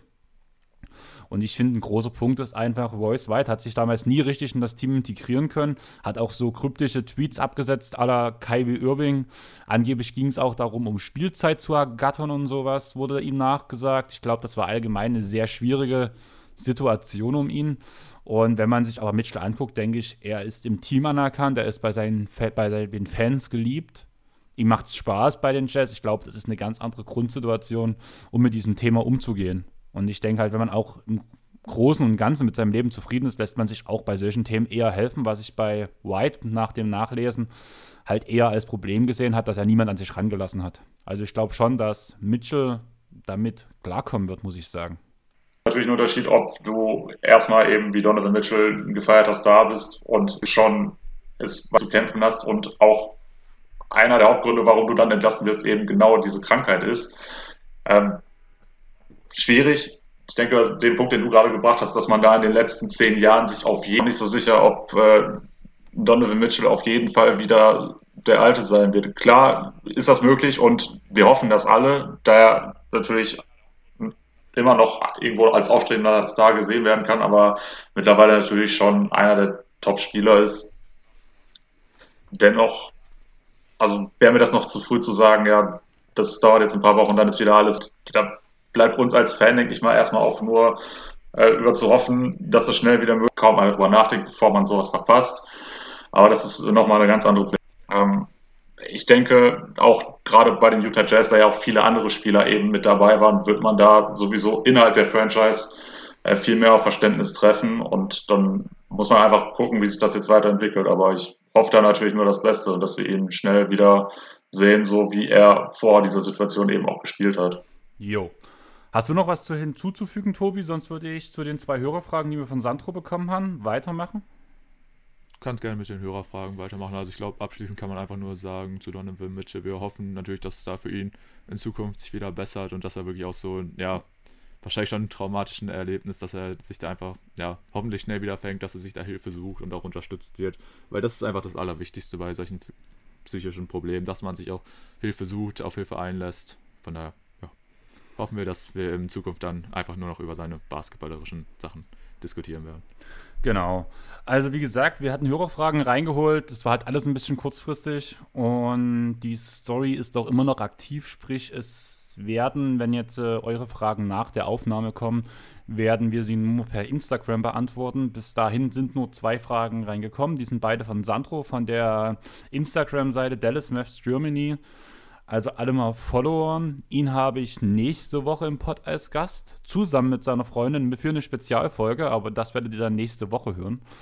Ähm, ja, erstmal Grüße an die Franny, die war unsere 200. Instagram-Followerin. Ich weiß, wir sind Social Media nicht so aktiv, haben deswegen auch nicht so viele Follower, aber umso schöner ist es, wenn jedes Mal eine kommt. Deswegen danke in die Richtung für die Nummer 200 und die Frage, die erste Frage der beiden war, die Nets stehen ja momentan auf Platz 1 im Osten. Bleiben sie da bis zum Ende der Regular Season? Was denkt ihr? Da würde ich dir jetzt mal den Vortritt lassen. Fang du mal gerne an, Tim. Ja, mir ist egal. Äh, ja, fang du mal mit an. Wo immer so ein bisschen berücksichtigen, dass sie jetzt die ganze Saison über eigentlich nie als komplette Mannschaft aufgetreten sind, aber dennoch aktuell es eben bis auf Platz 1 geschafft haben, trotz vieler Ausfälle. Jetzt hat man natürlich noch den Kader ein bisschen verändert, aber ich denke auch mit einem LeMarcus Aldridge machst du das Team nicht schlecht. Wüsste ich nicht, warum sie nicht auf Platz 1 die Saison beenden sollten. Tobi? Ja, kann ich mich eigentlich nur anschließen. Wir sehen es ja aktuell bei den Nets. Man hat natürlich vor der Saison bzw. nach dem Harden Trade viel geredet. Ja, Big Free, Big Free, Big Free. Im Endeffekt ist es so, ich glaube, die Jungs haben zusammen drei Spiele oder so bislang gemacht. Also wir haben wirklich dieses Trio aus Harden, Irving und Kevin Durant so gut wie noch gar nicht zusammen spielen sehen. Den Großteil jetzt in der Regular Season trägt ein James Harden und auch ein Kyrie Irving. Und trotzdem äh, stehen die Brooklyn Nets da im Moment an der Spitze. Klar, die Sixers sind nicht weit entfernt. Das muss man definitiv äh, den Sixers auch zugute heißen. Jetzt auch nach dem Embiid-Ausfall ist es nicht so, dass sie da krass abgerutscht sind oder so. Aber trotzdem glaube ich, dass die Brooklyn Nets sollten sich dann nicht ein Harden oder ein Irving noch irgendwie größer verletzen, dass die beiden das alleine schon jetzt ins Ziel bringen können. Ähm, wie gesagt, wir haben ja so ein bisschen Zweifel geäußert oder ein bisschen die Sorge geäußert, dass vielleicht so Spieler wie jetzt ein Claxton durch die Verpflichtung von dem Aldridge vielleicht ein bisschen seine Minuten verliert. Das wäre natürlich sehr schade, besonders weil er in dieser Saison auch einfach ja, sehr gute Zahlen auflegt und auch einfach ein positiver Impact-Player bei den Nets ist. Von daher, also ich hätte auf jeden Fall Zweifel, dass da andere Teams noch es schaffen, an den ähm, Nets vorbei zu pushen, weil ja, also sie sind jetzt im Moment halt ein Sieg vor den Sixers. Klar, das ist nicht viel. Da könnten die Sixers auch noch, jetzt besonders nach dem Embiid-Comeback, wenn er sich da gut wieder zurechtfindet, ich glaube, er soll ja Gerüchten zufolge in den nächsten Spielen wieder zurückkehren. Und klar könnte denen das nochmal so einen Aufschwung geben, dass sie vielleicht nochmal da ein bisschen ja, weiter ranrücken. Aber ansonsten, die Bucks sind jetzt gerade vier Siege entfernt und da sehe ich jetzt eigentlich auch nicht diesen, die noch diesen Riesensprung machen. Also eigentlich sehe ich da nur noch die Sixers als Kandidaten, die ähm, an den Nets vorbeiziehen könnten. Und das sehe ich eigentlich nicht, äh, wenn ja bei den Nets jetzt größtenteils alle fit werden. Wenn dann auch noch ein KD zurückkommt, gut, wenn der jetzt erst in den Playoffs zurückkommt, dann halt nicht. Aber ansonsten, James Harden spielt wirklich im Moment äh, ja, auf MVP-Niveau. Und wenn er die Leistung so beibehält, dann sehe ich da für die Sixers eigentlich kaum eine Chance, noch dran vorbeizuziehen. Habe ich ganz genauso auf meinem Zettel stehen. Ich sehe halt die einzigen, die wirklich noch eine Chance haben, aufzuholen, wäre Philly, wenn ein Beat wieder zurückkommt. Wäre so die einzige Variante, aber das ist so ein, eine 30-prozentige Chance, wenn überhaupt, dass sie das schaffen, bin ich der Meinung. Aber eine andere Frage jetzt von mir aus wäre, du hast gerade gesagt, die Bucks sind vier Siege dahinter. Was wäre, wenn Janni sie dieses Jahr noch auf Platz 1 trägt? Jannis MVP, der dritte in Folge? Weil die Story wäre schon heftig. Mhm. Ja, ist ja eh so ein. Das MVP-Thema ist ja eh so ein leidiges Thema, sag ich mal. Hat sich so über die letzten Wochen entwickelt. Ähm, natürlich jetzt auch besonders durch die verletzten Ausfälle von einem Embiid, von einem LeBron. Und ja, Janis ist halt allgemein so der Spieler, er legt halt einfach wieder krasse Stats auf, wie in den beiden Jahren zuvor. Und eigentlich so der einzige Grund, warum jetzt halt viele sagen, ey, wir dürfen ihn nicht nochmal, oder wir können ihn nicht nochmal den MVP geben, einfach weil es wirklich der ja, der Freepeat für ihn wäre und da viele einfach sagen, ey, das haben so viele Legenden schon nicht geschafft. Der letzte war ein Larry Bird und ja, halt einfach eigentlich aus diesem Narrativ, aber wenn man rein von den Zahlen hereinguckt, da muss man schon sagen, spielt Janis absolut auf MVP-Niveau. Und das wäre jetzt zum Beispiel so eine Story, wenn er das wirklich noch schafft, da die Sixers und die Nets zu überholen und die Bucks wirklich an die Eins zu setzen, dann wäre das ja beispielsweise so eine Narrativ-Story, die ja die Voter zum Teil mit einfließen lassen. Von daher, also wenn die Bugs, wenn die Janis das mit den Bucks schafft, dann auf jeden Fall. Also ich finde, auch so kann man definitiv einen Case für Janis machen, ihm das Ding jetzt noch ein drittes Mal zu geben. Aber wenn er das jetzt wirklich noch schafft, die Bugs an 1 zu hieven, dann auf jeden Fall, dann hat er sich das definitiv verdient. Besonders wenn man dann halt in Betracht zieht, dass ja im Moment ist ja, denke ich, sein größter Rivale Nikola Jokic. Und wenn er es mit den Nuggets, sage ich jetzt, sage ich mal, nicht unter die ersten drei mindestens, wenn nicht sogar noch die ersten zwei schafft, dann sehe ich da kein Argument, warum ein Jokic das Teil über einen Janis gewinnen sollte. Jo, sehe ich ganz genauso. Jo. Ich würde sagen, wir müssen auch langsam Richtung Schluss kommen, deswegen würde ich zur letzten Hörerfrage kommen. Die halt, wie gesagt, beide Hörerfragen vom Sandro. Was denkt ihr, welche drei Teams sind die mit der größten Chance auf den Number One Pick? Also sprich, welche drei Teams sind die, die die 14, irgendwas Prozent bekommen in der Lottery? Ja, also wenn man da jetzt einen aktuellen Blick auf die Standings wirft, da kann man ja sagen, da gibt es drei ganz klare Frontrunner im Moment, wenn man rein äh, auf die Ergebnisse anguckt. Das sind äh, im Osten sind das ganz klar die Pistons, die da mit 14 Siegen im Moment total abgeschlagen sind. Danach kommen dann die Cavs, die Magic und die Wizards mit jeweils 17. Ähm, und ja, klar, bei allen werden nicht mal so viele Siege dazu kommen, aber jetzt da schon drei Abstand finde ich schon ganz schön krass und vor allem bei den Pistons sehe ich halt so ziemlich gar keine Möglichkeit, wie die dann noch irgendwie Großsiege einfahren werden. Bei den Cavs hast du beispielsweise immer noch deine Jungstars, die da vielleicht mal so eine krasse äh, Performance rausreißen wollen, äh, wollen und auch ja dann vielleicht nicht bewusst verlieren möchten. Und äh, ja, von daher, also da sehe ich halt die Pisten schon ganz klar ähm, als Kandidaten. Und wenn du da in den Westen guckst, da sind natürlich im Moment auch die Timberwolves und die Rockets extrem vom Rest abgeschlagen. Die Wolves im Moment bei 12 Siegen, die Rockets bei 13. Und danach kommen dann die Thunder mit 20. Also ist da nochmal ein größerer Schritt zwischen. Von daher würde ich da einfach ja, bei den aktuellen Standings bleiben und da insgesamt dann halt mit Minnesota, Houston und äh, Detroit gehen. Ähm, ich habe auch alle drei da stehen. Ich habe geschrieben, als nächstbester Anwärter würde ich noch die Magic sehen. Einfach aufgrund des Ausverkaufs, der zur Trading Deadline gekommen ist.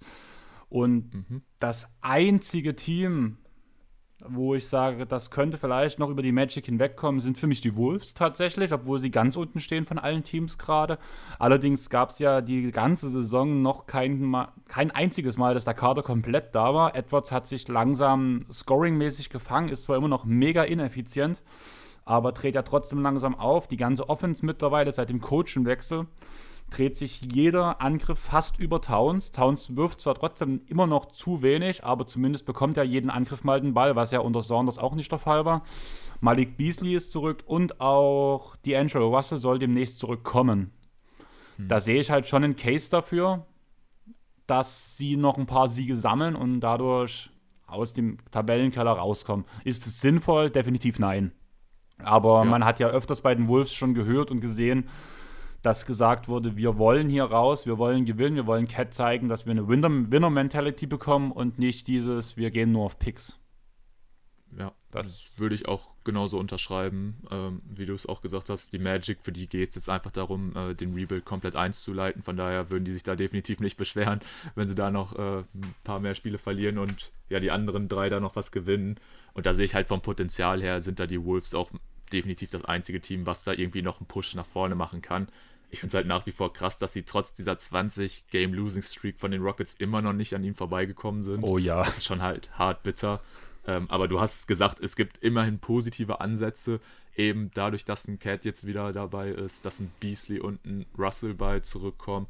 Und da sehe ich dann sie auch eher noch, die, oder ich sehe zumindest die Möglichkeit da, dass sie nochmal einen Push nach vorne machen und dadurch vielleicht nochmal an dem Magic quasi vorbeigehen mit den Siegen und dass dann die Magic da in diese drei mit reinrutschen.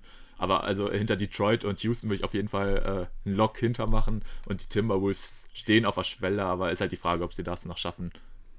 Ja, eigentlich müssen wir ja von Schaffen reden, dass sie den Number One Pick bekommen. Allerdings ja, wissen, schon, wissen ja. wir ja, dass bei den Wolves so einiges schief geht und dass sie eher andere Ziele haben. Und ja, meine Frage wäre jetzt noch: Habt ihr noch Themen, über die ihr noch reden wollt? Ich habe euch ja gesagt, sucht euch raus, auf was ihr Bock habt. Und jetzt habe ich die ganze Zeit gequatscht und Themen vorgeschlagen. Wir hatten ja im Vorgespräch schon gemerkt, ein bisschen was überschneidet sich. Die Frage ist, hat sich alles überschnitten? Habt ihr noch Themen, über die ihr reden wollt? Also ich finde, eigentlich hat sich sogar, wir haben sich 99 Prozent überschnitten. Das Einzige, was man vielleicht noch mal kurz äh, aufgreifen könnte, wäre der gute Russell Westbrook, der aktuell mal wirklich wieder angefangen hat, historische Zahlen aufzulegen. Allerdings bringt das jetzt auch nicht so viel, da die Wizards trotzdem gefühlt nur verlieren. Ähm, da können wir vielleicht mal kurz drauf eingehen. Ähm, wie ordnest du das ein? Wärst du tatsächlich jetzt einer von den Leuten, die auch auf diesem absoluten Hype-Train gerade wieder sind und sagen, Russell Westbrook auf jeden Fall ein Top 10 Point Guard of all time?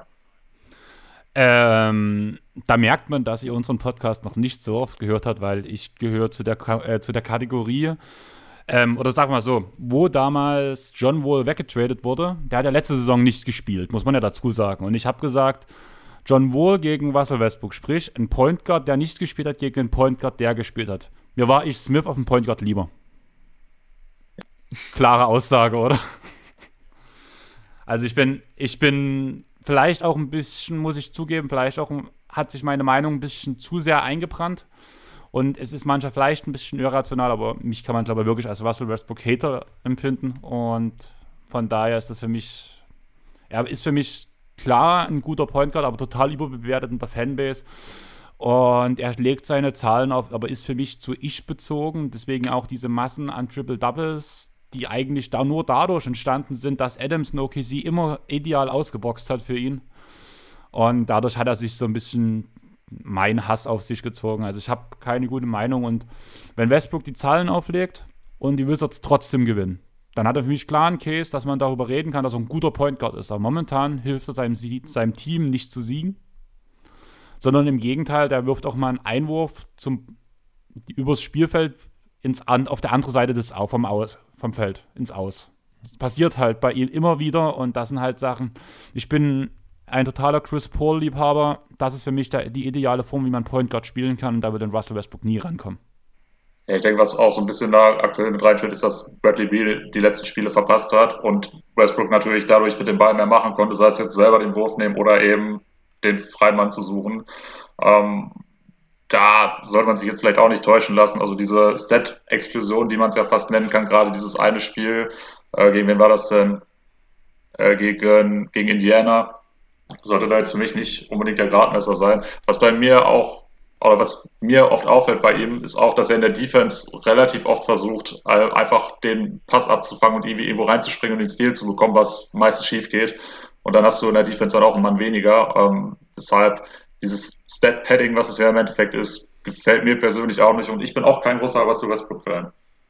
Ja, kann ich mich eigentlich auch nur anschließen. Äh, Endlich mal. Wäre ganz, wär ganz interessant, äh, wenn da der gute Chris vielleicht heute auch noch da gewesen wäre, weil ihr hattet ja, glaube ich, letztens schon mal eine Diskussion über äh, ja, Russell. Ich glaube, da ging es auch irgendwie mit um seine Schule oder so, die jetzt da eröffnet worden ist. Ja, haben wir geredet. Haben wir genau, da, da, hattet ihr ja schon mal die Diskussion und da gab es ja auch so ein bisschen, ja gut, ich will jetzt nicht Chris als absoluten Westbrook-Befürworter darstellen. Ich glaube, so überzeugt ist er auch nicht von ihm, aber ja, im Endeffekt, glaube ich, hast du den Nagel schon auf den Kopf getroffen. So, klar, die Stats bei ihm sehen super aus, aber die Wizards gewinnen halt nicht. Von daher, was bringt's denn im Endeffekt. Klar sieht das dann immer richtig toll aus, wenn man sagen kann, ja, Westbrook averaged ein Triple-Double oder so, aber ja, wenn ein Team halt trotzdem verliert, for what halt, ne? Das Ding ist halt einfach, ich bin der Meinung, Westbrook macht sein Team nicht unbedingt besser. Sieht man derzeit halt gerade, man sieht, steht schlechter da als letzte Saison, wo ein, ein Smith der Point Guard war. Das ist nun mal einfach so wenn man das im Vergleich zu Chris Paul setzt, egal bis zu, zu welcher Station Chris Paul gewechselt ist, sei es nach OKC, sei es zu den Thunder, sei es zu den Rockets, das Team ist immer um zehn Spiele circa besser geworden als im Vorjahr. Die ist jetzt auch bei den Suns, ne? Genau, Suns 1 zu 1 selber, die sind wieder auf einem Kurs, besser zu werden im Schnitt als im Vorjahr. Und das ist, das ist für mich ein Point Guard, der sein Team besser macht. Während Westbrook, egal wo er hingeht, sein Team schlechter macht. Das klingt radikal und ich weiß auch, dass das ein bisschen übertrieben von mir ist. Aber das ist halt einfach das, was auch die Werte sagen, was die Statistiken sagen. Chris, es tut mir leid. Und ja, Chris ist jetzt, äh, er mag Westbrook und sein Spiel, aber er würde ihn auch nie ähm, historisch in der Top 10 sehen. Niemals. Also, er hat die Storyline verstanden, warum er MVP geworden ist. Verstehe ich auch irgendwo, auch wenn ich es nie in Ordnung finde. Ja, das finde ich auch nicht in Ordnung. Bis heute aber nicht. Aber im, aber im Großen und Ganzen passt das alles schon. Sozusagen würde ich sagen, wir sind jetzt durch. Habe ich das richtig verstanden? Ja, ich habe eigentlich auch nichts mehr hinzuzufügen. Dann würde ich euch noch mal kurz die Bühne geben. Erzählt noch mal kurz, wo findet man euch? Was habt ihr demnächst geplant? Wie geht es bei euch weiter? Und, und, und, und, und. Alles klar. Also, ihr findet uns auf jeden Fall auch unter den neuen Social Media Accounts auf Twitter und Instagram at auf und natürlich auch hier hauptsächlich auf Spotify. Ähm, wir sind noch nicht dazu gekommen, äh, unseren Podcast auch bei äh, ja, Apple Podcasts hochzuladen, werden wir uns aber in Zukunft auf jeden Fall auch dran setzen. Ansonsten, ja, werden wir definitiv in Zukunft auch ähm, auf unseren Kanälen bzw. bei unserem Podcast mal Gäste begrüßen dürfen. Ansonsten aber natürlich auch bei anderen Podcasts gern, immer gerne wieder zu Gast sein. Äh, hat heute auch sehr viel Spaß gemacht, deswegen danke nochmal an die Einladung, Andi. Also das ist äh, wirklich nicht selbstverständlich und deswegen nochmal wirklich fettes Danke da an euch beide, dass ihr uns hier die Möglichkeit gibt, nochmal, ja, vielleicht auch anderen Zuhörern, ja, uns vorzustellen. Von daher, wie gesagt, vielen Dank dafür und ansonsten, ja, kann ich einfach nur sagen, seid gespannt. Wie gesagt, folgt uns auf unseren Social Media Accounts. Und ja, wie gesagt, hinterlasst auch gerne Feedback für die Episode da, besonders jetzt natürlich bei dem kleinen Draft, bei dem kleinen Game. Wie hättet ihr da entschieden? Und ansonsten, ja, wünsche ich euch einfach nur noch einen schönen Morgen, Mittag, Abend, je nachdem, wann ihr es hört. Und würde sagen, macht's gut. Okay, dann würde ich jetzt noch schnell die typischen Plugs raushauen, die halt immer da kommen, auch bei uns. Chris würde sich in dem Moment jetzt zurücklehnen. Folgt uns auch auf Instagram, Spotify, dieser, lasst uns auf Apple Podcast eine Bewertung da. Ja, vor allem Instagram wäre wichtig, weil dann kamen ja auch die Hörerfragen immer wieder drin. Folgt den Jungs von Auf ein Kurt. Wir haben sie, also war eine launische Folge, hat Spaß gemacht auf jeden Fall mit euch. Und auch wenn du jetzt schon Tschüss gesagt hast, Tobias, würde ich sagen, wir sagen, machen, beenden es nochmal richtig. Und ich würde sagen, reingehauen. Tschaußen. Ciao. Tschaußen.